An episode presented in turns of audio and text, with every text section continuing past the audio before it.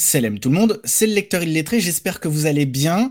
Lire pour mieux réfléchir, c'est le maître mot de ce podcast. Et aujourd'hui, j'accueille Idriss Devos, euh, qui est euh, l'auteur euh, du livre arabe coranique, de la méthode d'apprentissage de langue arabe, arabe coranique. Et je l'interroge à l'occasion de la sortie du tome A2. on avait déjà discuté sur ce podcast du premier tome, donc de niveau A1. Et donc là, on va discuter euh, avec Idriss de ce tome 2. Assalamu alaikum wa rahmatullah. Wa alaikum assalam, ahlan wa sahlan. Euh, si Merci. les illettrés respectaient aussi bien la rentrée littéraire que toi, eh bien, on serait submergé de lettres. Merci. Oui, bah je, je tenais à, à, parler de, de ce tome 2 euh, parce que je, je l'ai trouvé vraiment intéressant. C'est dans la, on va dire dans, dans la continuité du, du, tome 1. Et là, il y a un certain nombre de, de particularités et, je pense que ça peut être vraiment intéressant pour les auditeurs euh, bah d'écouter ce que tu as à nous dire euh, par rapport à ça. Et euh, alors d'ailleurs, pour ceux qui ne te connaîtraient pas, tu es auteur, traducteur et tu es fondateur de l'Institut IMTIES. alors, déjà, comme je l'ai dit, il y a eu un, un premier tome à 1 euh, on en a discuté. Et euh, maintenant, le tome A2 vient de sortir. Est-ce que tu peux nous rappeler déjà le concept de cette méthode d'apprentissage de la langue arabe? Oui, alors c'est très simple. Euh, j'enseignais depuis des années l'arabe et en fait la plupart des élèves qui se tournent vers cette langue ont comme objectif de comprendre le Coran principalement. Or, il n'existait pas de méthode euh, qui répondait à cette attente. Et donc, euh, de fil en aiguille, j'ai fini par construire une méthode entière avec un fil pédagogique aussi pour les professeurs, les enseignants qui ne sont pas forcément toujours professionnels parce qu'ils enseignent une fois par semaine dans des mosquées ou dans des associations. Et donc, euh, je voulais faciliter aussi la vie des enseignants et du coup, bah, voilà, proposer un enseignement plus, plus plus construit pour tous ces élèves qui veulent euh, aller vers cet objectif. Et donc, euh, alors c'est un peu compliqué d'expliquer l'architecture de, l'ouvrage, puisque l'objectif c'est de comprendre le Coran, mais ça passe par une pratique orale également. Et donc, il y a une sorte d'aller-retour entre le texte coranique, la pratique orale, euh, voilà, beaucoup de supports pédagogiques. Alors, surtout dans le tome 1, beaucoup de PowerPoint parce que ça nécessite justement cette pratique orale d'une interaction. Et donc, une interaction, ça s'improvise pas, surtout avec un niveau débutant. On ne peut pas parler à partir de rien. Et donc, il faut des supports qui sont réfléchis, qui sont évolutifs, qui s'inscrivent dans une démarche bien construite. Et donc voilà, donc le tome 1, c'est assez compliqué à expliquer, mais voilà, et euh, le vocabulaire est est entièrement euh, basé sur des racines coraniques, ce qui fait qu'on gagne aussi du temps à ce niveau-là. Et puis, chaque chapitre est illustré par des passages coraniques. Alors, au début, c'est des passages très courts, mais c'est des passages qu'on va être capable de comprendre. Et on va jamais apprendre par cœur des choses qu'on ne sera pas capable de comprendre. Donc, au début, c'est des passages très courts, puis ensuite, c'est des passages un peu plus, plus longs, etc. Voilà, ça, c'est le principe, en fait, euh, en gros, euh, de la méthode du tome 1. D'accord. Et puis tu, tu, parlais de supports pédagogiques. Euh, ils sont, euh, il y a un certain nombre de, de, supports euh, pédagogiques qui sont disponibles sur un site dédié? C'est ça, sur le site de l'Institut MTIAS. Ils peuvent être téléchargés par tout le monde gratuitement, sans code, sans rien du tout. Hein. D'accord. C'est, une... Et les audios également. Très bien. D'ailleurs, dans le tome 2, on a quatre voix, deux voix d'hommes et deux voix de femmes qui font les dialogues. Alors là, on a aussi vraiment fait un travail très intéressant à ce niveau-là. Euh, et donc euh, ça, c'est aussi une des particularités du tome 2, c'est qu'on a, on a réussi à trouver, euh, parce qu'il y a beaucoup plus de, dialogue hein, dans le tome 2, et plus étoffé. Alors justement, tu nous parles du tome 2. Est-ce que tu pourrais nous en dire plus sur les particularités de, de, ce tome 2 Qu'est-ce qui change par rapport au tome 1 on va dire? Ouais. Alors, il s'inscrit évidemment dans la continuité, hein, c'est la suite, mais c'est vrai que j'ai ajouté pas mal de, choses, d'idées, c'est l'expérience aussi qui fait qu'on évolue, on apprend. Alors notamment, euh, au début de chaque chapitre, j'ai mis ce que, j'appelle des, proxémies. Alors c'est quoi? C'est des, des, presque synonymes, si on peut dire. C'est tous ces mots qui, dans le Coran, euh, on se pose la question, c'est quoi la différence entre ça et ça? Et en fait, c'est des questions qui reviennent systématiquement chez les élèves. Euh, dans les cours, ils me demandaient tout le temps, c'est quoi la différence entre ça et ça? Et puis, alors, euh, des fois, c'est facile de répondre et des fois, c'est très, très difficile en réalité. Et ça nécessite une recherche approfondie. Et c'est ce que j'ai fait sur de nombreux euh, mots de vocabulaire dans le tome 2 et dans le tome 3 qui, qui va suivre, hein, Inch'Allah, d'ici un an. J'ai ajouté à chaque début d'unité, en fait, des, voilà, des, des travaux comme ça, des, des travaux de proxémie. et puis, à la fin des, unités, j'ai mis ce que j'appelle un mémo poche. Alors là, un mémo poche, c'est quoi? C'est un résumé en une seule page de ce qu'il faut retenir essentiellement de, l'unité. Et donc, euh, alors ça, ça permet de, d'avoir en permanence sur soi euh, une feuille pour réviser l'unité. Donc voilà, on prend le train, euh, on attend le bus, etc on a tout le temps sur soi la feuille pour, pour les révisions. Ça évite d'avoir sur soi le tome 2, qui a le tome 2, il fait quand même 300 pages. Hein. Euh, par rapport au tome 1, il fait le triple, hein. donc euh, c'est quand même un gros bouquin déjà. Euh, et, voilà, donc ça, ça fait partie des choses concrètement qui sont différentes. il y a aussi beaucoup plus de, de texte, hein. c'est aussi pour ça qu'il est plus long, puisqu'on on sort, le tome 1 c'était un peu la maternelle, beaucoup de, PowerPoint, euh, là, il y a moins de PowerPoint, mais il y a des activités qui sont plus basées sur justement l'interaction à partir de textes, à partir de euh, des supports pédagogiques, et aussi, alors très important, euh, à la fin des unités, comment dire, une, un travail, un objectif de, quelque chose, d'une activité concrète à réaliser. comment j'appelle ça? Je vais vous dire le nom que je donnais à ça. C'est euh, un projet final. Voilà, j'appelle ça un projet final. Donc le projet final, ça va être un peu le point d'orgue de la de, de, l'unité. Toute l'unité va converger vers ce projet final, c'est-à-dire une activité de quelque chose à réaliser de concrète. Par exemple, ça va être raconter un récit de voyage, par exemple. Voilà. Et c'est toujours en lien évidemment avec la leçon et, euh, euh, les exemples coraniques qui sont donnés qui sont donnés euh, euh, voilà, en exemple. Et puis ça tourne évidemment aussi autour d'un point de grammaire. Chaque unité tourne autour d'un point de grammaire. Donc voilà, encore une fois, l'architecture est assez complexe, hein, puisque le Coran n'est pas un livre de, euh, d'enseignement de, l'arabe, donc forcément, il a fallu trouver des astuces pour tout en même temps travailler la langue arabe et en même temps aller vers l'objectif qui est la compréhension du, texte coranique. Hein, l'objectif est toujours le même, mais c'est le moyen de l'atteindre qui, euh, qui, nécessite euh, pour chaque unité de retrouver des idées, de, voilà, de, réinventer euh, la façon d'aller vers cet objectif. Parmi ce que, tu, viens de citer comme, particularité de ce tome A2, il y a euh, la proxémie. Euh, tu nous as un petit peu expliqué en quoi ça consistait. Et euh, j'ai vraiment trouvé ça intéressant dans le sens où, déjà pour une personne qui veut apprendre l'arabe et l'arabe coranique, ben, c'est effectivement ce genre de questions qu'on se pose. Mais aussi, tout simplement lorsqu'on veut méditer le Coran finalement. Mmh. Et tu as dit que dans certains cas, euh, ça a demandé des recherches euh, approfondies.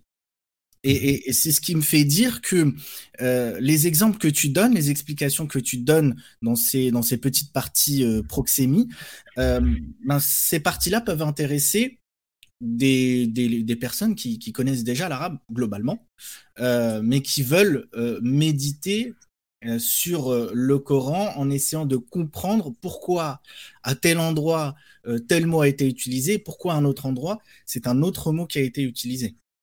Tout à fait.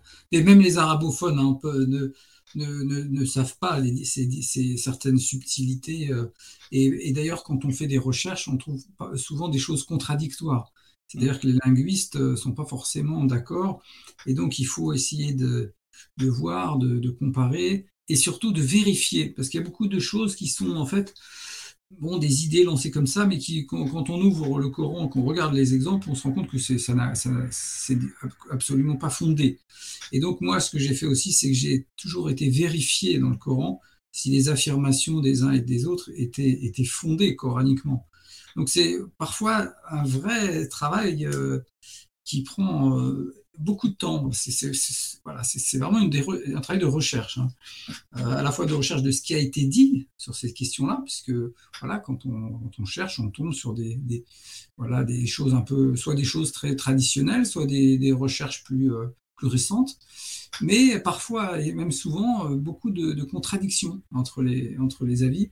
Donc il faut faire le tri, il faut essayer de... Alors des fois, je donne les différents avis, et, je dis à la fin ce qui me semble prévaloir hein, dans entre tous ces avis.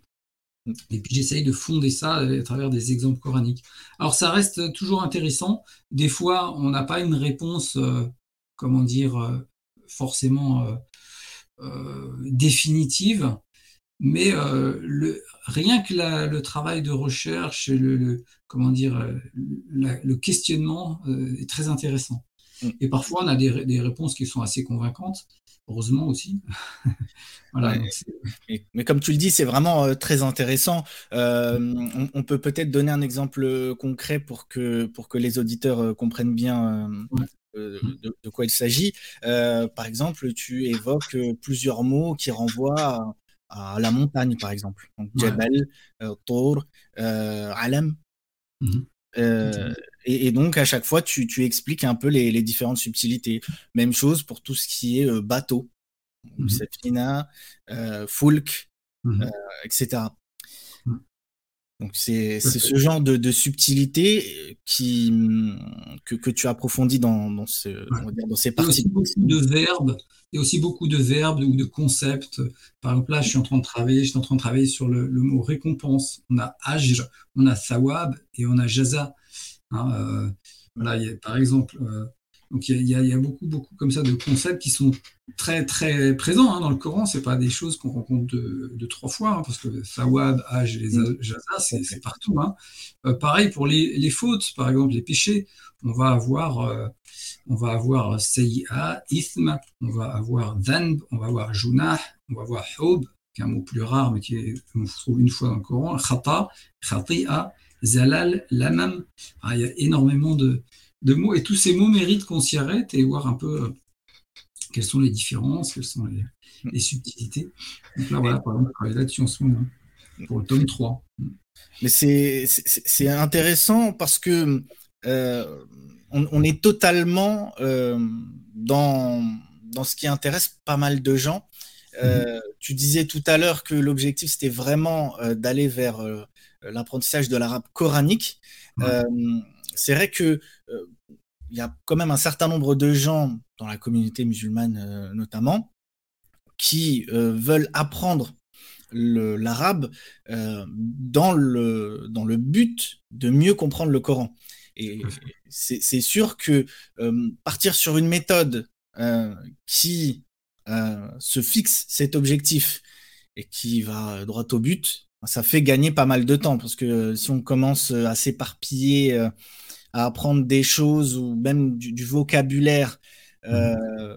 qui concerne plein de domaines, euh, enfin, des domaines intéressants, hein, mais euh, si, si, ça ne rentre, si ça ne rentre pas dans notre objectif, bah, c'est quand même dommage, c'est un peu une perte de temps. Bien sûr, je dis toujours que dans le lexique coranique de Maurice Gloton, hein, on a 1726 je crois, racines. Et puis, si vous ouvrez juste le Larousse, il y a 6000 racines. Donc en fait, euh, oui, entre 1726 et 6000, en fait, euh, voilà, on, gagne énormément de temps à se cantonner. Enfin, si notre objectif c'est le Coran, on gagne du temps, hein, évidemment. Hein. Après, comme je disais, euh, comme je dis souvent aussi, la proxémie c'est bien, Euh, et c'est vrai qu'il y a un engouement pour ces choses-là, pour euh, les subtilités du vocabulaire, mais souvent c'est un peu un travers de, penser qu'on peut apprendre l'arabe juste en connaissant des mots de vocabulaire. Hein.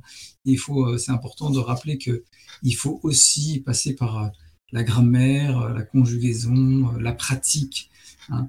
Et, c'est, voilà, une langue n'est pas simplement une juxtaposition de mots et de concepts. Hein. C'est, aussi une structure, c'est aussi et euh, voilà. Alors c'est vrai que c'est bien parce que les, gens ont, soif de ça, mais il faut pas qu'ils s'arrêtent à ça et penser que ça suffit pour apprendre l'arabe coranique. Il faut aussi euh, passer par la grammaire et c'est ce que c'est ce que j'essaye de faire euh, tout au long de la méthode, hein, de, vraiment ancrer les connaissances par une pratique, par des exercices, par des, activités linguistiques qui sont en groupe ou qui sont entre le prof et les élèves, voilà, donc il y, a, tout ça, quoi. Et c'est un tout qui est. Voilà. Mais c'est vrai que aussi le vocabulaire, bah, c'est important, les concepts, puisque le, Coran est aussi euh, euh, jonché de, de, comment dire, euh, de concepts importants. Et, ces concepts importants, c'est vrai que c'est important de s'arrêter dessus et de bien, de bien les, approfondir, quoi. Exactement.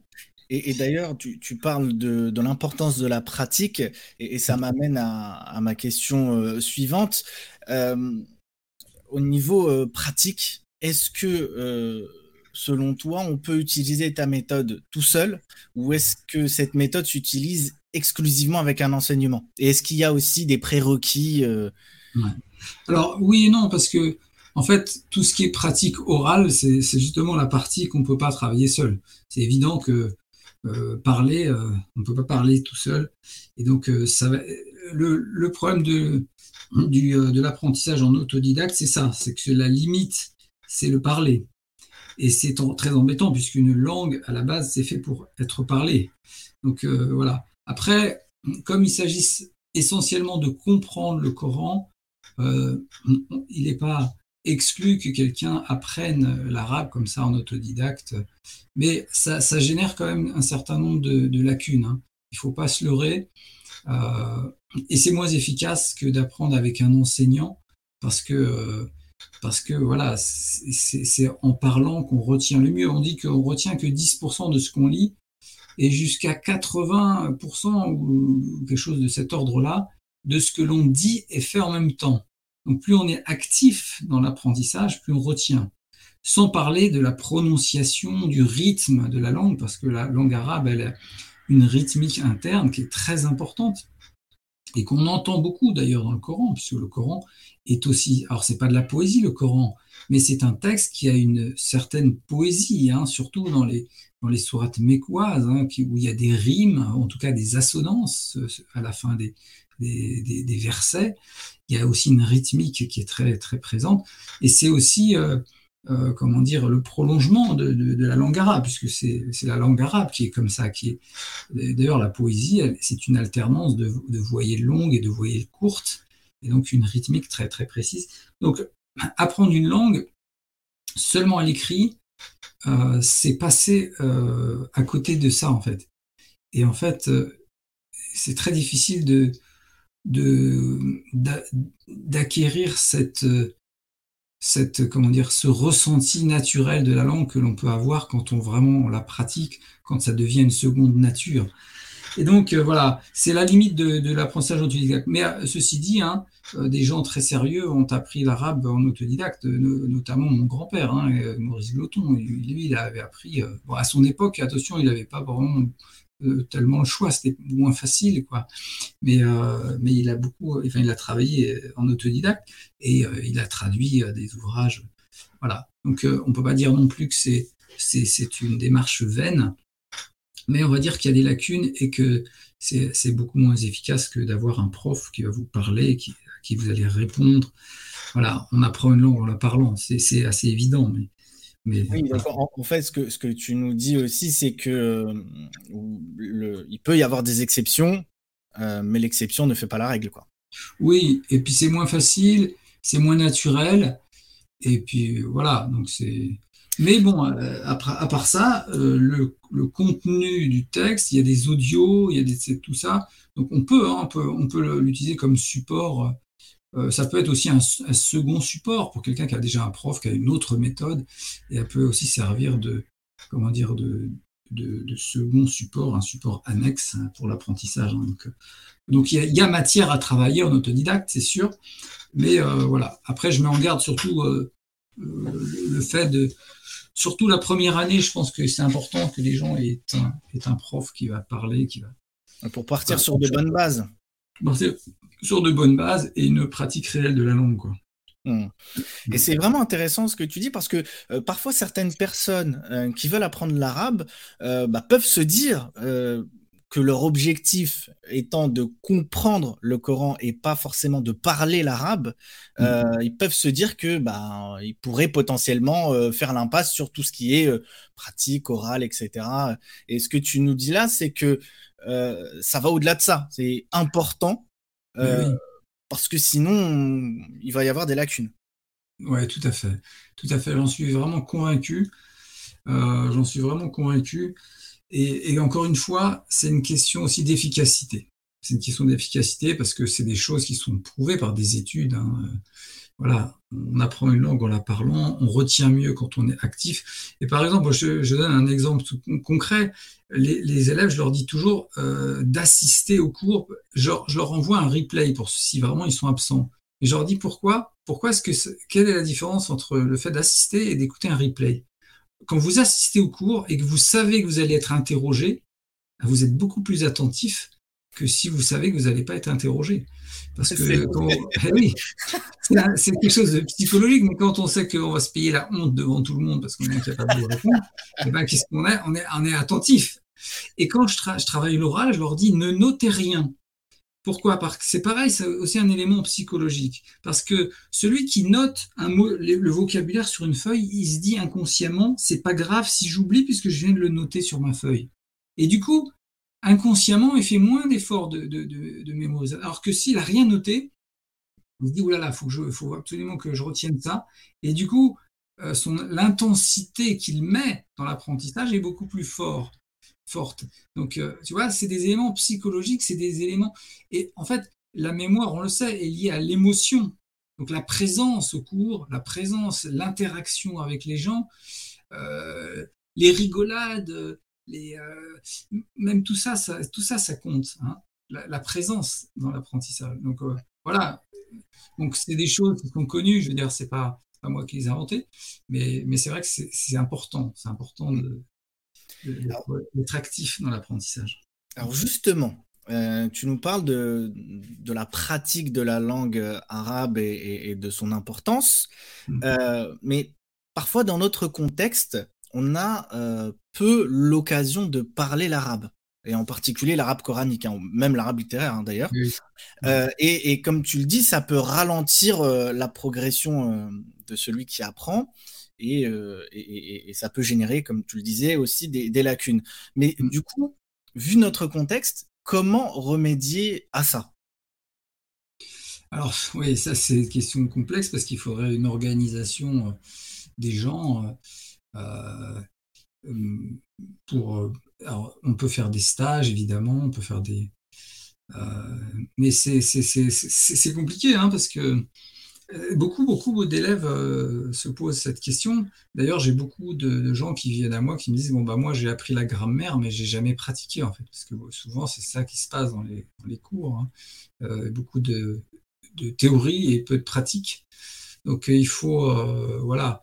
D'ailleurs, c'est aussi pour ça que j'ai créé la méthode avec tous ces supports pour faciliter le travail aux, aux enseignants, pour qu'ils aient un support qui soit un peu prémâché et qui permettent justement une certaine pratique. Mais ça suffira pas, parce que moi, je, tu voyais, tu vois, par exemple, euh, les trois tomes, ça correspond à trois ans d'études. Mais trois ans d'études, ça suffit pas, parce qu'après, il faut continuer à pratiquer. Mmh. Et euh, moi, d'ailleurs, je pense à, faire peut-être une quatrième volume qui serait là pour euh, ancrer les acquis, parce qu'au au bout des trois tomes, on aura vu l'essentiel de la grammaire. Mais ça suffit pas, parce qu'il faut encore pratiquer derrière, remettre comment dire, réactiver les, acquis, etc. Donc c'est vrai que c'est un travail de, longue haleine, et même ces trois tomes, ça suffit pas, parce qu'en trois ans, on va effectivement acquérir les bases, on va devenir à l'aise avec le texte, en tout cas beaucoup plus à l'aise avec le texte coranique, mais euh, il faut continuer à pratiquer. C'est vrai que ça, c'est pas du tout évident hein, pour les élèves d'avoir une continuité et puis de trouver des groupes, hein, parce que tu vois, par exemple, moi, j'arrive à avoir des groupes qui sont en, troisième année, mais c'est pas du tout évident. Parce que souvent, dans les cours d'arabe, tu vas avoir beaucoup de débutants, mais après, comme les gens euh, abandonnent, etc., bon, bah, tu as du mal à trouver une continuité au cours. Et du coup, les élèves sont confrontés aussi à ce problème-là. C'est-à-dire que au bout d'un moment, bah, il n'y a plus de cours ou c'est plus de leur niveau. Et puis, ils se retrouvent bah, tout seuls quoi, à continuer à essayer d'apprendre en autonomie. Et comme il n'y a pas un pays euh, où on peut pratiquer l'arabe classique, puisque ça n'existe pas, hein, chaque pays arabe a son dialecte en fait. Hein. Mm. Donc, par contre, il y a des instituts hein, dans le monde arabe où on peut aller faire des stages, des choses comme ça. Et moi, ça, j'encourage les gens à faire ça aussi, à aller faire des stages en pays arabophone travailler, pratiquer la langue. Oui, ça va faciliter, comme tu le dis, mais est-ce que au retour euh, de la personne, on, elle va pas retomber dans le même problème en fait? C'est que si elle ah a l'occasion au retour de, de pratiquer, euh, donc je, c'est vrai que c'est un, un, problème compliqué. Est-ce que tu penses qu'il pourrait y avoir des, des petites actions au quotidien qui pourrait faciliter, pas complètement remédier à ce problème-là, mais en, tout cas éviter de se retrouver dans la situation où, ben, faute euh, euh, d'occasion de parler euh, l'arabe coranique ou littéraire, mm. ben, les, connaissances s'effritent. Alors, la, difficulté, c'est qu'il y a un gap assez énorme à franchir entre le moment où tu apprends l'arabe et le moment où tu vas être capable d'écouter, par exemple, des leçons en arabe sur sur des choses religieuses, sur des où là, là les, les champs s'ouvrent à l'infini, puisque une fois que tu commences à vraiment comprendre l'arabe, bah, tu peux écouter des milliards de choses en arabe. donc ça, ça c'est vrai que là, à partir de là, tu peux faire une heure par jour, écouter des, des donc des leçons. Et donc là, mais le temps d'en arriver là, c'est ça qui est difficile pour beaucoup de, gens parce que effectivement, il faut, faut déjà arriver à ce niveau-là, ce qui n'est pas du tout facile. Et, donc là, c'est vrai que c'est là que c'est difficile. C'est là que c'est difficile. Il faut pas lâcher, il faut continuer, il faut persévérer. Il faut écouter. Hein. des qu'on est dans cette euh, période-là. C'est ça. Et à partir du moment où on commence à, pouvoir écouter euh, des choses soi-même, là, on peut euh, accélérer, on va dire, le, rythme à ce niveau-là. C'est ce que tu veux. Tout à fait. Alors, il y a, des, méthodes, il y, en a, il y en a pas mal, hein, avec des audios, etc., des méthodes d'arabe. Alors, c'est pas des méthodes d'arabe coranique, mais néanmoins, c'est bien de travailler différemment de voir un peu toutes les méthodes qui existent, mm. travailler, écouter, revoir les choses. Donc, faut pas s'arrêter, quoi. Hein, c'est comme tout. Et puis, euh, et puis essayer d'écouter des petites doses de temps en temps, même si on n'est pas encore. Alors, il y a des trucs qui sont sous-titrés, donc il faut essayer aussi peut-être de, de, travailler avec les sous-titres, essayer de, voilà, de, de, de, comprendre les textes, de les travailler, de les réécouter. Hein, euh, Puis on commence à avoir des livres aussi euh, bilingues, arabe-français, ah avec ah les voyelles. Oui, tout à fait. Il y en a un qui est bien, d'ailleurs, que je travaille avec une élève qui s'appelle Les contes, des contes en langue arabe pour tous, qui sont, sont que des textes drôles d'ailleurs. Et c'est bien fait, c'est en bilingue. C'est chez le Bourac aussi d'ailleurs, euh, faisons pas de pub. et ça c'est pas mal parce que ouais, effectivement, c'est des contes qui sont qui sont rigolos et qui sont, alors c'est déjà un certain niveau, mais, euh, mais ils sont retravaillés, donc c'est pas tout à fait, parce que à la base c'est quand même des textes qui sont très très difficiles, enfin, c'est tiré de la littérature arabe, donc c'est forcément un peu dur, mais ils sont retravaillés pour être un peu plus accessibles et, c'est bien. Donc effectivement il y a des choses comme ça qui sont bien aussi. Mais bon, alors là il y a que l'écrit, par contre il n'y a pas les audios. Hein. Ça c'est dommage aussi, parce que c'est vraiment important. C'est vrai que je, suis d'accord avec toi. En, tout cas, dans mon cas, ce qui m'a beaucoup aidé, déjà, c'est les livres bilingues, même si à l'époque, il n'y en avait pas beaucoup. Euh, mais c'est aussi euh, de pouvoir euh, regarder des vidéos ou écouter des, des audios. et puis, quand c'est en vidéo, avoir les, les sous-titres. Mais je pense, tu me diras ce que, ce que tu en penses, que en fait, il faut, il faut faire attention avec les, les sous-titres. Il faut pas se, se reposer sur ça. Non, on, a tous regardé par exemple des films euh, en, anglais sous-titrés français. Ouais. Euh, Mais ce qui est plus intelligent, des bilingues. Euh, Ce qui est plus intelligent, c'est de mettre en arabe avec des sous-titres arabes. Ou euh, pour celui qui apprendrait l'anglais, c'est de mettre en anglais avec les sous-titres anglais. Parce que ce qui se passe souvent, c'est qu'on a du mal, ça va trop vite et on a du mal à comprendre ce qui se dit. Et si en fait les sous-titres sont en anglais, avec le, texte qui correspond avec euh, ce qui est dit, et ben en fait, on peut faire des arrêts sur image et puis regarder, prendre le temps de, de voir ce qui est dit en fait ça, c'est vrai que ça aide beaucoup parce qu'effectivement, euh, bah, parfois, euh, ceux qui parlent dans la vidéo, euh, mm. bah, ils mâchent les mots et on comprend forcément. Et comme tu dis, le sous-titre en version originale, ça a cet avantage de, de, permettre la, compréhension et de, s'habituer finalement à, on va dire, à vraiment une, à, la langue, mais pratiquer. Parce que dire le mot, c'est bien, mais l'entendre et encore plus l'entendre dans une bouche qui mâche le mot, euh, quand on s'y habitue, c'est encore mieux. Il y a un, site internet qui s'appelle LibriVox, qui en fait euh, propose des livres euh, récités, enfin lus. Et donc, par exemple, vous allez avoir Shakespeare lu par quelqu'un, donc en anglais, et donc, il y a aussi des livres dans un peu dans toutes les langues. Ça peut être pour l'arabe aussi. Alors, il y a moins, évidemment. Mais c'est intéressant parce que du coup, vous avez le texte et le son. Et donc, vous pouvez suivre ce qui se dit. Vous pouvez arrêter, évidemment, le son euh, pour réfléchir. Et donc, ça peut être intéressant euh, de travailler ce genre de, choses. Exactement, et tu me fais penser à quelque chose, c'est que sur YouTube aussi, il y a des livres euh, audio arabes tu vois, issus de, on va, dire, des classiques un peu de la littérature islamique, par exemple, notamment. Ouais, ça c'est pas mal. Des choses qui sont disponibles, donc effectivement avoir le, livre et puis écouter en, même temps, euh, ça peut être ça peut être une bonne chose. Euh, et c'est et, pour le côté euh, pratique, c'est-à-dire pour s'améliorer, on va dire dans, dans, tout ce qui est oral ou ou, même dans, dans, l'écriture. Est-ce que tu penses que euh, ça peut être intéressant d'essayer de, par exemple, sur les réseaux sociaux, parce qu'on est tous sur les réseaux hein, quasiment, euh, par exemple, de, s'abonner à des comptes en arabe et d'essayer d'interagir en arabe avec les contenus ou participer à un forum ou je ne sais quoi. Est-ce que ça, tu penses que ça peut être utile? Oui, parce que dès qu'on est, comme je disais tout à l'heure, plus on est actif, plus on retient. Et, plus c'est lié à, des émotions, à des. Voilà. Entre faire un exercice sur un livre de manière très, euh, comment dire, conventionnelle et interagir avec des gens, c'est pas du tout la même charge émotionnelle. Et donc, euh, effectivement, euh, c'est pour ça que, en fait, quand on apprend la langue en, en, contexte réel avec des gens, quand on va dans un pays, ah, on, se on retient un mot parce qu'on l'a.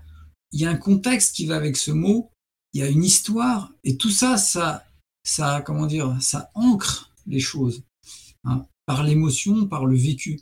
Et donc, euh, plus on est, plus on est actif, plus on fait des choses qui sont réelles, plus, euh, plus c'est, plus c'est efficace dans l'apprentissage. Donc euh, oui, interagir dans des forums en arabe. Alors le problème, encore une fois, c'est que entre le moment où on débute en arabe et entre le moment où on est capable de faire toutes ces choses-là, il y, a, un gap qui est difficile. Et c'est pour ça qu'il y a beaucoup de gens qui abandonnent. Mais il faut pas, il faut pas abandonner, c'est surtout ça. Hein. il faut continuer, multiplier les supports, euh, pas hésiter à changer de, trouver plusieurs bouquins, plusieurs façons de faire. Chacun aussi a ses goûts, hein. donc il faut aussi suivre un peu ses goûts, euh, ses envies. Faut pas, voilà tout ce qui euh, entraîne la lassitude, tout ce qui entraînerait le découragement, évitez les listes de vocabulaire. Moi, je dis toujours ça à mes élèves. Ne faites pas des listes de vocabulaire. Et si vous faites des listes de vocabulaire, faites-les intelligemment en faisant une boîte à mémoire. Hein, les boîtes à mémoire, c'est quoi? C'est que, par exemple, si j'apprends 10 euh, mots de vocabulaire aujourd'hui, je vais les noter et puis je vais les réviser une heure après, ensuite un jour après, une semaine après, un mois après, six mois après, et après je les mets à la poubelle. Parce que si entre un mois et six mois, j'ai retenu les mots de vocabulaire, ça veut dire que c'est bon. Et donc, ça permet de briser ce qu'on appelle la courbe de l'oubli. Voilà. Et donc, c'est optimiser la mémorisation. Et moi, je dis toujours, ça, il vaut mieux le faire avec des phrases qu'avec des mots. Puisqu'une langue, et en plus, on a de la chance, nous, quand on fait l'arabe coranique, c'est d'avoir des exemples de passages coraniques qui sont très courts au début, puis plus ou moins, un peu plus long après. Mais du coup, ça permet d'avoir des listes de phrases à apprendre comme ça par cœur. Et donc on peut le faire aussi de cette façon-là, c'est-à-dire en optimisant vraiment l'apprentissage. Donc euh, voilà, il y a aussi du coup on a le côté apprentissage de la langue arabe, c'est-à-dire qu'on apprend des phrases et donc on va s'améliorer en arabe et en même temps bah, en réalité, ces phrases-là, c'est du Coran, et donc on a le côté euh, spirituel. C'est ça. C'est ça, mais justement, voilà, le but était de donner toutes les, toutes les possibilités, toutes les, les outils pour pouvoir faciliter tout ça, quoi. Hein, et puis pas. Alors c'est vrai qu'apprendre par cœur des, sourates, alors c'est bien pour la liturgie, hein, etc. Mais les comprendre, c'est mieux. C'est pour ça que moi j'ai pris ce parti de, ne, pas comment dire, euh, apprendre par cœur des textes comme ça, à moins d'être capable de les comprendre. Et puis après, de toute façon, au bout de trois ans, on est capable de comprendre à peu près tous les textes. Hein. Alors dans le Coran, évidemment, il y a, toujours des subtilités. Attention, parce qu'il y a des choses qui sont liées à des contextes, et donc il faut connaître le contexte. Ensuite, il y a des choses qui sont... Voilà. Donc, en, soi, le texte coranique n'est pas un texte qui est difficile dans, dans sa globalité. Euh, je veux dire linguistiquement parlant, c'est-à-dire que le, d'ailleurs il est fait pour être, clair, hein, le Coran lui-même, c'est un message moubine, hein, explicite. Donc euh, l'essentiel du message est clair, mais c'est vrai qu'il y a des passages coraniques qui nécessitent de connaître un peu certaines choses. Et puis il y a des tournures parfois qui sont pas faciles, des, mots de vocabulaire. Donc, euh, mais dans l'ensemble, on, arrive assez vite à quand même à comprendre l'essentiel du message. Quoi. Hein, après, de toute façon, il y a les tafsirs qui sont là pour justement aider hein, à la compréhension. Quoi. Euh, et puis comme tu le disais tout à l'heure, il y a des subtilités qui échappent même euh, euh, aux arabophones. oui, bien sûr. Oui, parce que s'ils connaissent pas le contexte, s'ils connaissent pas le, voilà, c'est, c'est, mm. mais, c'est pareil. Si tu si tu lis un auteur français mais tu ne sais pas de quoi il parle, bah, tu vas rien comprendre, tu vois. Si tu pas les références. C'est pas une question de langue après. Mm. C'est pas une question de langue des fois. C'est d'autant plus évident aussi que même parfois au niveau de la langue, euh, comme tu disais tout à l'heure, pour un même mot ou pour deux mots qui sont assez similaires, il va y avoir plusieurs avis pour expliquer justement euh, les différences entre différents mots. Donc c'est vrai que euh, en fait partir de ce principe-là, ça permet aussi peut-être d'éviter euh, à, la personne qui, qui, veut apprendre l'arabe de se mettre trop de pression. Parce que parfois, c'est vrai qu'on peut se mettre trop de pression en essayant de, absolument euh, tout maîtriser, de se dire, mais ici et là, je veux savoir exactement la virgule près, c'est quoi la différence. Et c'est peut-être un peu trop de pression. Et d'ailleurs, c'est souvent mettre la, charrue avant les bœufs. c'est vrai que les élèves, ils ont une soif comme ça d'aller dans les choses subtiles, etc. Même dès la première année. Alors, il ne faut pas non plus couper cette, envie parce que c'est une soif qui est légitime, mais il faut aussi recadrer, c'est-à-dire il faut, bien leur dire que bon, bah, il faut d'abord euh, apprendre les bases, la conjugaison, la grammaire, et puis les subtilités, elles viennent petit à petit. Hein, il faut savoir aussi réfréner, on va dire, les ardeurs. Et, euh, c'est pour ça que les proxémies, moi j'ai mis plutôt ça dans le, dans le tome 2, parce que euh, bah, justement, on est dans des subtilités déjà. Hein. Et puis quand on est débutant, on n'a pas besoin de savoir la différence euh, forcément entre certains. Euh, voilà, il faut connaître euh, globalement le sens des choses. Et puis voilà, c'est petit à petit. En fait. C'est ça, c'est ça. Il faut, il, faut, il faut mettre les priorités d'abord. Et la priorité, c'est qu'est-ce qui, moi, tel que j'ai construit l'ouvrage, j'ai mis en priorité qu'est-ce qui va nous permettre de comprendre le texte coranique. C'est pour ça que les, les diptotes, hein, les mamno aminasaf, comme on dit en arabe, ça, c'est des choses, pour moi, ça va en fin de tome 3. C'est pas du tout, euh, c'est pas du tout, euh, c'est du, c'est du niveau C2 ou C1 quoi. Je veux dire, c'est pas, c'est comme si on faisait le subjonctif euh, passé en français en première année. Je veux dire, ça n'a pas de sens. vrai. il faut, il faut savoir mettre les choses, prioriser les, acquis quoi. Et donc la priorité, c'est d'apprendre les conjugaisons, c'est d'apprendre la grammaire de base qui va nous permettre de comprendre le texte. C'est vraiment ça hein, l'objectif, c'est la compréhension. Alors, du coup, j'ai une question. Euh, est-ce que tu aurais, est-ce que tu aurais euh, des conseils, on va dire, euh, généraux à donner à des gens qui veulent apprendre l'arabe dans l'objectif de mieux comprendre le Coran? on dire un peu des, si tu devais donner voilà des, conseils un peu généraux. bah oui, bah prendre un enseignant, hein, prendre un enseignant qui qui est qui est comment dire qui, connaît la chose. Hein. Il y en a beaucoup. Hein. Il y en a pour tous les budgets aussi. On peut trouver des, profs. après, maintenant, via Zoom, c'est facile. Donc, euh, trouver un enseignant, ça coûte pas forcément très cher. Ça peut être des cours particuliers, mais pas pas commencer tout seul, ça c'est sûr. Euh, après, euh, après ne, essayer de voilà de varier les plaisirs, de de voilà de de, multiplier les supports. Alors, il n'y en a pas énormément, hein, c'est ça le problème hein, pour les débutants, pour cet objectif-là. Mais voilà, essayer de, de varier les plaisirs, de trouver un enseignant, de, euh, si possible d'être en groupe aussi pour réviser. Hein. Euh, ça, ça peut être bien aussi de ne pas être seul dans l'apprentissage. Ça peut être avec aussi euh, l'époux, l'épouse. Hein. J'ai pas mal d'élèves comme ça qui travaillent aussi en binôme, comme ça, c'est vraiment bien pour pouvoir réviser. Oui, c'est sûr. Et puis, mais voilà, je pense que on a, on, a résumé un peu tout ce qu'il faut faire, hein, je pense. D'ailleurs, euh, j'aimerais rebondir sur, euh, sur ce que tu disais. En fait, hein. tu, insistes euh, beaucoup sur l'importance de, débuter avec un prof.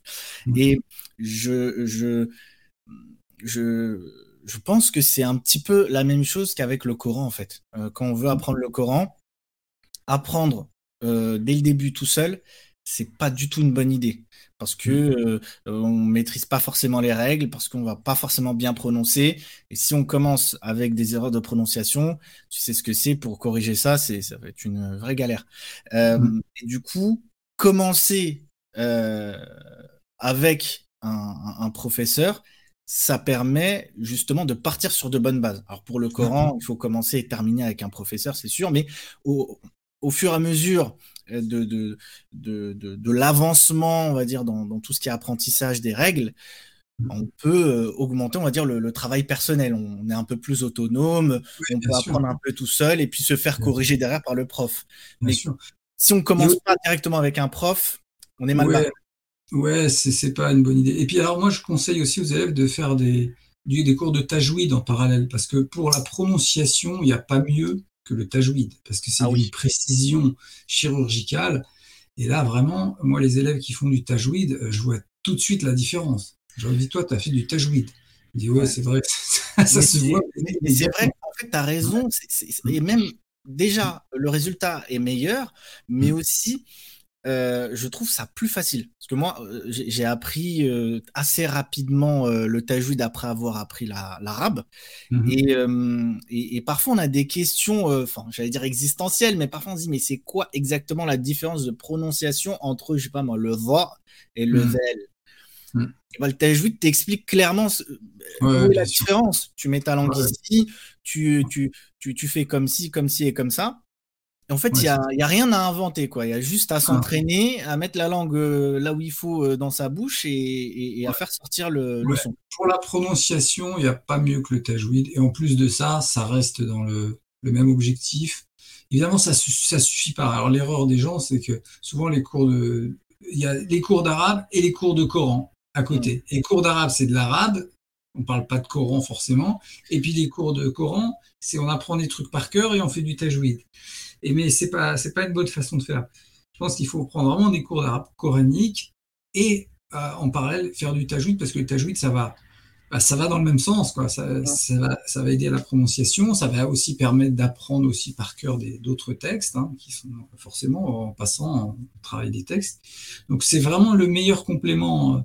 Euh, les deux sont complémentaires. Ouais, ouais, ouais vraiment. Mais en, tout cas, pour, euh, pour revenir aussi encore une fois sur, euh, le tajwid et, l'intérêt du tajwid, c'est que je me suis même dit, euh, après avoir vu l'efficacité du tajwid pour tout ce qui est prononciation de l'arabe, je, me suis même dit, mais pourquoi quand j'étais au lycée, on ne nous a pas appris l'anglais comme ça? Parce que parfois, pour la prononciation, ben on, t'explique pas vraiment comment tu dois sortir le son. Alors parfois, on te fait des cours de phonétique et tout, mais franchement, c'est quand même archi compliqué. Euh, alors que finalement, la méthode Tajwid, c'est une méthode qui, qui, qui est éprouvée, quoi. Une méthode qui a fait ses preuves et tout, quoi. Non, on apprend des, poèmes par cœur, ça, peut être aussi euh, une façon de faire. Mais c'est vrai qu'il, c'est vrai qu'il faut, il faut écouter. Hein. quand on débute, beaucoup, il faut écouter, écouter, écouter. Hein. Ça, c'est la clé aussi. Et prononcer, c'est encore mieux parce que quand on prononce, eh ben, on est actif. Hein. Comme je disais tout à l'heure, plus on est actif, plus on retient. Donc effectivement, pour la prononciation, on joué il n'y a pas mieux, quoi. Ça, c'est certain. Mm. C'est clair. Bah, là déjà, il y, a un certain nombre de, de, conseils qui ont été donnés tout au long de l'émission. Je pense que ça va être vraiment utile aux, auditeurs qui veulent apprendre l'arabe coranique. concernant ta, méthode d'apprentissage de, l'arabe coranique, tu nous as parlé d'un troisième tome. tu nous as dit que le troisième tome devait sortir à peu près dans un an, c'est ça? Ouais, si Dieu me prête vie. Là, j'ai, en fait, j'ai fait l'essentiel, hein, déjà, à vrai dire, mais, mais euh, il y a encore beaucoup de travail. De... Alors, j'ai pas fini tout à fait la rédaction, puis après, il y aura tout le travail de, révision, de, mmh. euh, d'affinage, de, et puis après de, correction, et puis après de maquettage, etc. c'est toujours très long. Mais voilà, en tout cas, c'est sur le métier. Et puis, euh, et puis voilà, ça va être encore plus volumineux que le tome 2. Et donc tu dis qu'il y aurait peut-être un, quatrième tome? C'est pas encore euh, sûr? Non, Ouais, c'est-à-dire que le tome 4, il serait vraiment un, ouvrage de mise en pratique, de, de révision à partir de textes de tafsir, de, où, on, serait amené à, dialoguer autour de, de textes, de choses comme ça. Donc ce sera un aboutissement finalement. fait, oui, oui, ce sera un aboutissement, mais, aussi un, support pour, euh, pour continuer la pratique. Parce que c'est ça, une fois qu'on a fini les trois tomes, on dit bah, qu'est-ce qu'on fait maintenant les gars hein? Ben, Là, c'est vraiment, c'est là qu'on a besoin d'autres supports et qui soient réfléchis pour ça. Donc euh, après, c'est vrai que ça concerne moins de gens, parce que les gens qui arrivent déjà jusqu'à ça, bon, bah, ils sont quand même moins nombreux. Donc euh, alors j'espère qu'à l'avenir, ils seront plus nombreux, hein, euh, justement grâce aussi avec ces, ces méthodes, hein, puisque c'est fait pour ça. Mais voilà, donc le but, euh, c'est... Mais voilà, je ne sais pas si je vais le faire, c'est une question de temps, il y a beaucoup de choses que j'ai envie de faire, donc euh, hmm. c'est... Voilà. Bon, en même temps, ce sera moins long à mettre en œuvre que, les méthodes. Les méthodes, c'est quand même un travail de réflexion très, très complexe, une architecture vraiment compliquée. Donc c'est pas évident, hein. mais, euh, mais ça, ce serait beaucoup plus facile à mettre en œuvre. Voilà, donc ça, demanderait aussi moins de temps. Hein. Parce qu'il suffit pas grand-chose. Hein, trouver des textes, après euh, faire des, des, des, questionnaires sur les textes, euh, des vrais faux, des choses comme ça, pour ensuite créer des dialogues autour du texte. Voilà, mettre en pratique, faire des petits points de grammaire, des choses comme ça, pour pouvoir permettre vraiment la, la, révision. Quoi. Mais bon, on n'en est pas là, on va Inch'Allah déjà finir le troisième tome.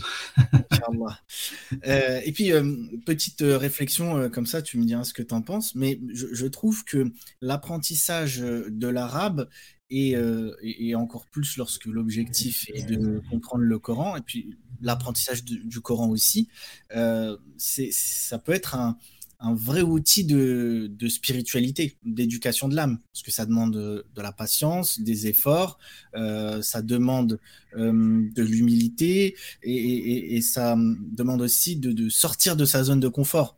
Euh, d'autant plus qu'on vit à une époque quand même compliquée où on peut avoir un peu tout ce qu'on veut en un temps record. Donc, mmh ça demande tellement d'efforts que finalement, est-ce que, est-ce que ça peut pas euh, euh, servir aussi de, d'outil de, spiritualité? Ah oui, c'est, bien que tu termines par ça parce que c'est vrai que c'est un retour un peu à une forme d'assaise. Hein. Il faut euh, apprendre une langue comme l'arabe, c'est, une assaise. Il faut s'astreindre tous les jours à faire un petit peu. d'ailleurs, moi je dis toujours, faites un peu tous les jours, c'est mieux que d'attendre d'avoir trois heures dans la semaine. Et comme tu dis, c'est un travail spirituel. Alors, ce qui est bien aussi, c'est que dans chemin faisant, bah, on, est amené à méditer sur des passages coraniques, puisque forcément, la méthode, elle est faite sur ça. Et puis, euh, pendant les cours, bah, on, va, on va pouvoir justement euh, parler de tel passage, dire ses différentes interprétations. Et donc, ça va nous amener à des sujets spirituels, forcément, puisque le Coran est un ouvrage de méditation. D'ailleurs, je dis toujours, euh, finalement, quand on regarde, hein, quand on lit le Coran, en disant, bon, bah, vous lisez par exemple la Baqarah, vous dites, bon voilà, je vais essayer de, voir quel est le message. Et euh, même en prenant des notes, là, c'est quoi le message ici, c'est quoi le message ici, c'est quoi le message Et qu'est-ce qu'on qu'est-ce qu'on qu'est-ce qu'on remarque à la fin? C'est que l'essentiel du message coranique, c'est de méditer en fait, c'est de réfléchir, c'est de méditer. Tous ces passages où il dit ne, ne médite-t-il pas sur telle chose?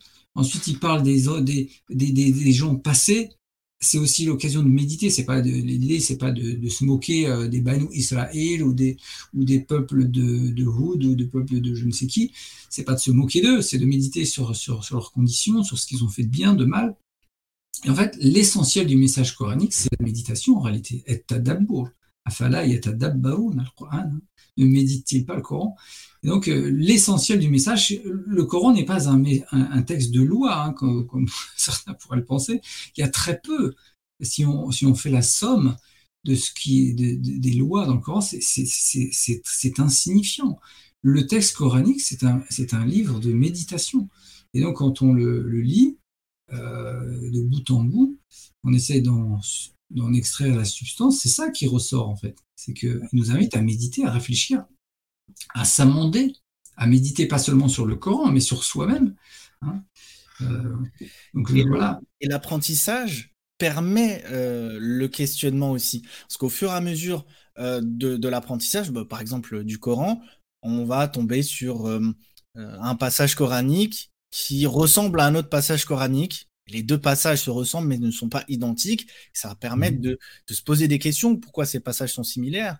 Euh, Ils sont dans un contexte qui est, qui est différent. Et puis, au fur et à mesure, en fait, on, se pose des questions, on réfléchit, on médite. Et, c'est ça aussi. C'est vrai qu'il n'y a jamais de passages identiques, mais en même temps, la, répétition, hein, comme on disent les enseignants, hein, c'est euh, Dieu et le, et le rabbi. Et, on mmh. sait que Rabba, il y a deux sens à la racine de Rabba. Hein. Il y a le sens de, seigneurie et le sens de d'éducateur, puisque Rabbi Iba, Rabba Ib dans le Coran, c'est les, filles qu'on a à charge d'éduquer, qui ne sont pas de nos enfants, mais qu'on a à charge d'éduquer.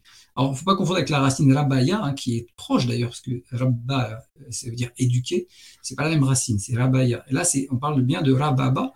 Donc, Rab, le Seigneur, c'est aussi comme le traduisait Maurice Gloton, l'enseigneur, c'est celui qui hmm. enseigne, qui éduque. Et donc, euh, pourquoi je disais ça? Euh, Parce que oui, la répétition, c'est ça fait.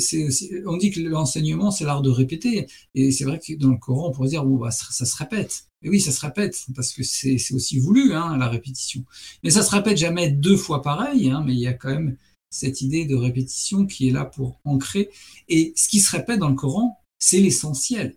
Et c'est pour ça qu'il y a un moment, il faut dire, remettre les choses à leur place, c'est placer ce qui est essentiel en avant et ce qui est secondaire en second plan, ce qui est souvent pas le cas dans la communauté, malheureusement. Donc, si on veut savoir ce qui est essentiel dans le Coran, regardons sur quoi le mot rabbi met l'accent. Et le rab, hein, sur quoi est-ce qu'il met l'accent? C'est ça qui est essentiel. S'il se répète à cet endroit, s'il répète quelque chose, c'est que là, il y a quelque chose d'important. Hein, c'est c'est évident. Et le, le, Coran ne parle pas du siwak, hein, euh, parce que c'est pas important le siwak, même si c'est une sunna, c'est pas l'essentiel. Hein. Et donc tout a, tout a, évidemment, tout dans la sunna est beau, est important, mais quand même, il faut bien mettre les choses à leur place et, regardons sur quoi le rab met l'accent et on, verra, on saura quel est le message coranique. Hein. C'est assez. Et pour regarder justement euh, ce sur quoi euh, Dieu a mis l'accent dans le Coran, il faut passer par l'apprentissage de l'arabe coranique. Et donc, oui, alors, moi, je ne suis, suis, pas aussi strict que ça, parce que je pense que on peut aussi méditer le Coran en français. Euh, c'est bien d'avoir plusieurs traductions. Moi, je ne suis pas de, de, voilà, de ces gens qui, qui, disent que bon, si vous apprenez pas l'arabe, vous comprendrez jamais le Coran. Ah oui, ça c'est vrai. Que, ça, je pense que tu sais, je pense que c'est un discours euh, décourageant parce que dire aux gens qu'ils ne pourront pas comprendre le Coran ou la religion de manière générale sans l'arabe, euh, certains, je pense, ils, pensent bien faire en disant ça, ils pensent qu'ils ouais, les gens, alors que finalement, ça peut en décourager. Euh, mais pour saisir les subtilités, euh, apprendre l'arabe coranique, c'est quand, même, euh, c'est quand même essentiel. Oui, bien sûr. Mais en même temps, comme je le disais, l'essentiel du message, il est, il est clair. Hein, c'est le Coran qui le dit lui-même. Hum. Le message est clair. Il y a des subtilités. effectivement, il y a des choses sur lesquelles il faut s'arrêter parce que il y a des, des, choses qui peuvent être abrogées, bien que la, la question d'abrogation soit une question extrêmement complexe, puisque en fait, on va de deux extrêmes, et le premier extrême, c'est dire qu'il n'y a rien qui est abrogé dans le Coran. Il y a le deuxième extrême qui, qui va dire qu'il y a euh, je ne sais plus combien de, passages qui sont abrogés, si bien qu'on on sait plus ce qu'il faut retenir du, texte coranique. Donc c'est assez complexe cette question-là, mais euh, ça concerne pas l'essentiel du message. Ça concerne jamais l'essentiel du message. Et puis il y a quelques points, mais avec le bon sens, même ces questions qui sont, qui peuvent être, qui peuvent faire l'objet de controverses, avec un peu de bon sens, on comprend. Parce que quand on, quand on, euh, quand on, comment dire, on médite justement euh, non seulement le texte, mais l'atmosphère, l'énergie que transmet le Coran, enfin, il y a des choses qui, par le bon sens, s'éclairent d'elles-mêmes.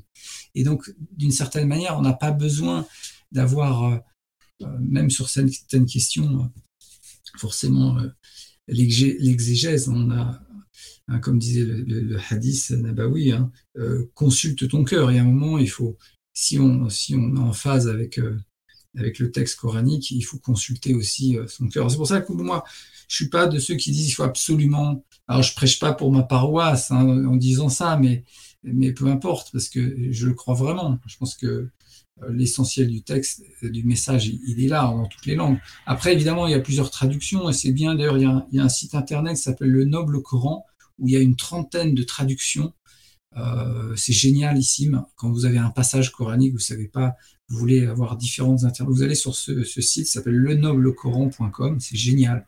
C'est vraiment génial. Et, c'est vrai que lire plusieurs traductions, c'est essentiel. Euh, et j'ai même envie de dire, même pour quelqu'un qui est arabophone, mm. euh, lire des traductions du Coran, c'est intéressant parce que, comme le, comme le disait Ali Merad, en fait, la traduction, euh, ça fait partie euh, de l'exégèse coranique, en fait. Une traduction du Coran, c'est aussi, en quelque sorte, une exégèse. Bah, tout à fait. D'ailleurs, quand on voit qu'il y a deux traductions différentes, et vous, en fait, c'est presque toujours le signe qu'il y a plusieurs interprétations. Et ça, moi, je l'ai vérifié mille fois. Vous voyez, des fois, un tel a traduit par tel mot, un autre par un autre mot. Et vous allez regarder dans les tafsirs, vous vous rendez compte que les deux sont proposés. Du coup, bah, donc, euh, les traductions sont aussi le reflet des, divergences d'interprétation. Et du coup, euh, bah, le traducteur est confronté à ça et, en fait, il donne ce qui lui semble prévaloir hein, dans les différents sens qui sont proposés dans les tafsirs. Parce que le tafsir, c'est aussi euh, beaucoup, beaucoup de, de différences d'interprétation qui datent des compagnons, des tabi'in, etc. Donc c'est pas pas juste des. D'ailleurs, en parlant de, de, de tafsir, est-ce que euh, tu as un, un, un, enfin, tu, tu, as en tête le titre d'un tafsir euh, qui, euh, qui s'intéresse plutôt justement au côté linguistique?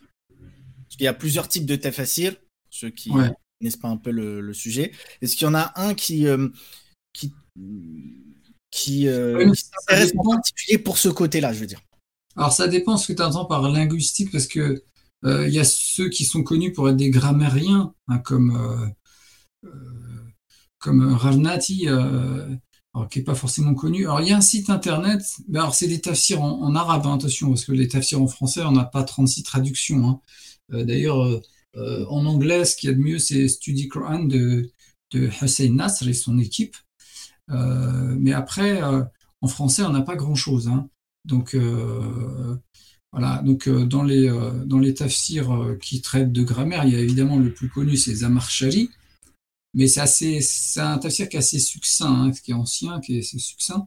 Après, as, dans les tafsirs, tu as El Ranati, euh, alors là, c'est vraiment de la grammaire.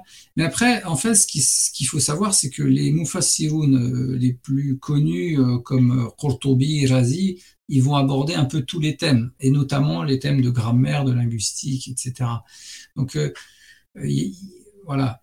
C'est Mais euh, après, tout, dépend de ce qu'on entend par linguistique. Il y a aussi des tafsirs qui, se, qui, se, qui mettent l'accent sur l'intertextualité du Coran, c'est-à-dire qu'il va interpréter le Coran par le Coran.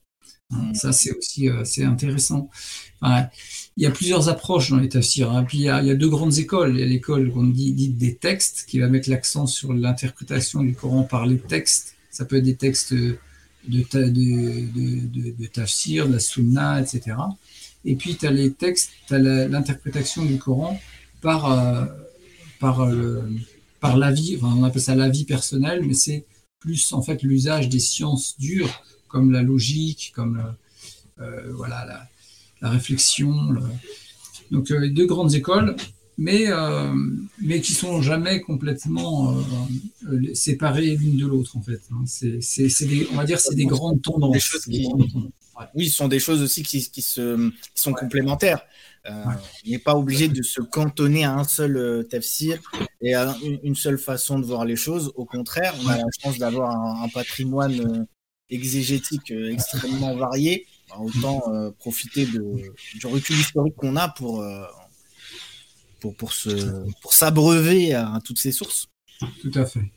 Ah oui, non, alors évidemment, hein, dans le tafsir, on a c'est pas le c'est pas les textes qui manquent on est vraiment euh, on a vraiment de quoi de quoi travailler. Alors en français malheureusement c'est vrai qu'il n'y a pas grand chose donc euh, on est un peu on est un peu euh, obligé de faire avec ce qu'on a mais et puis et puis le, problème c'est que souvent ça va être des avis qui vont être cantonnés à, à certains points de vue alors que euh, le champ du tafsir est beaucoup plus large qu'on peut imaginer en fait quand on aborde juste avec un bouquin de tafsir. Hein. Surtout pas, surtout les tafsirs résumés. Alors ça, c'est, ça donne une image très très déformée de ce que peut être la science du tafsir, puisque hein, dans le tafsir il y a beaucoup d'avis euh, partagés, euh, différents, divergents, et donc c'est, important de, savoir ça, hein. parce que c'est une manière aussi de, lutter contre le dogmatisme. Euh, celui qui prend un tafsir résumé et qui va donner un seul avis va, peut-être penser qu'il y a une façon de comprendre les choses, alors que c'est pas vrai. Et c'est un peu un piège. Et euh, donc malheureusement, euh, quand on n'a pas accès au texte, on, est tenté de, se laisser avoir par ce genre de, choses. Donc c'est un peu dangereux aussi. C'est aussi un, des intérêts d'apprendre l'arabe. Hein. Oui, alors là, c'est sûr. Au-delà de se dire euh, sans l'arabe, je, je, comprendrai euh, rien euh, à la religion, ça on a dit que c'était c'était faux. Mais avoir l'arabe, notamment dans des domaines comme ça ou en français, ah, même s'il y a de gros efforts qui ont été fournis ces dernières années, bon, ça reste quand même assez restreint. Bah, avoir l'arabe permet de se rendre compte justement de la variété des, des avis qui sont disponibles, des TFSL qui sont, disponibles, des méthodes, des... Bref, euh, ça permet d'ouvrir son, esprit. Encore faut-il développer sa curiosité intellectuelle aussi. Bah, c'est ça aussi, c'est que hein, si on se cantonne dans une école et qu'on a l'impression que ça y est, cette école, elle a la vérité euh, absolue, qu'il n'y a rien à redire, ça ne changera rien. Parce que de toute façon, même si on, si on navigue dans une seule et même école, il y a tellement déjà de textes dans une seule école qu'on peut y passer sa vie à apprendre par cœur. Et en fait, euh, si, comme tu le dis, si on n'a pas cette liberté euh, ou cette curiosité intellectuelle et cette, euh, eh bien finalement, on tombe dans le biais de, comment on appelle ça, le biais de, comment on appelle ça de, de, de confirmation de confirmation c'est ça. C'est à dire qu'on a les on, cherche à confirmer ce qu'on pense déjà et puis en fait on n'avance jamais quoi. Et ça c'est c'est moi ce qui me frappe c'est que je le dis toujours hein, mais euh, le, dans la prière on dit toujours Allahu Akbar Dieu est plus grand ce qui devrait nous inviter à comment dire à élargir notre perception du divin Dieu est plus grand. Euh, et, très souvent, non, c'est pas ça qui se passe. Les gens restent cantonnés dans une doctrine, une petite perception, alors que le Coran nous invite à méditer, à élargir notre point de vue, à méditer en permanence et à réfléchir aussi. Méditer et réfléchir, hein, les deux. Sur ces belles paroles, je te remercie pour cet entretien qui était vraiment très intéressant, comme d'habitude. Hein. Merci beaucoup, merci beaucoup, ça m'a fait plaisir. Comme d'habitude, la, rentrée littéraire avec le lecteur illettré. C'était un vrai plaisir. Euh, chers auditeurs, j'espère que cette émission vous a été utile. Si c'est le cas, partagez-la. Et n'oubliez pas, une umma qui lit est une umma qui vit. Wassalamu alaikum wa rahmatullah.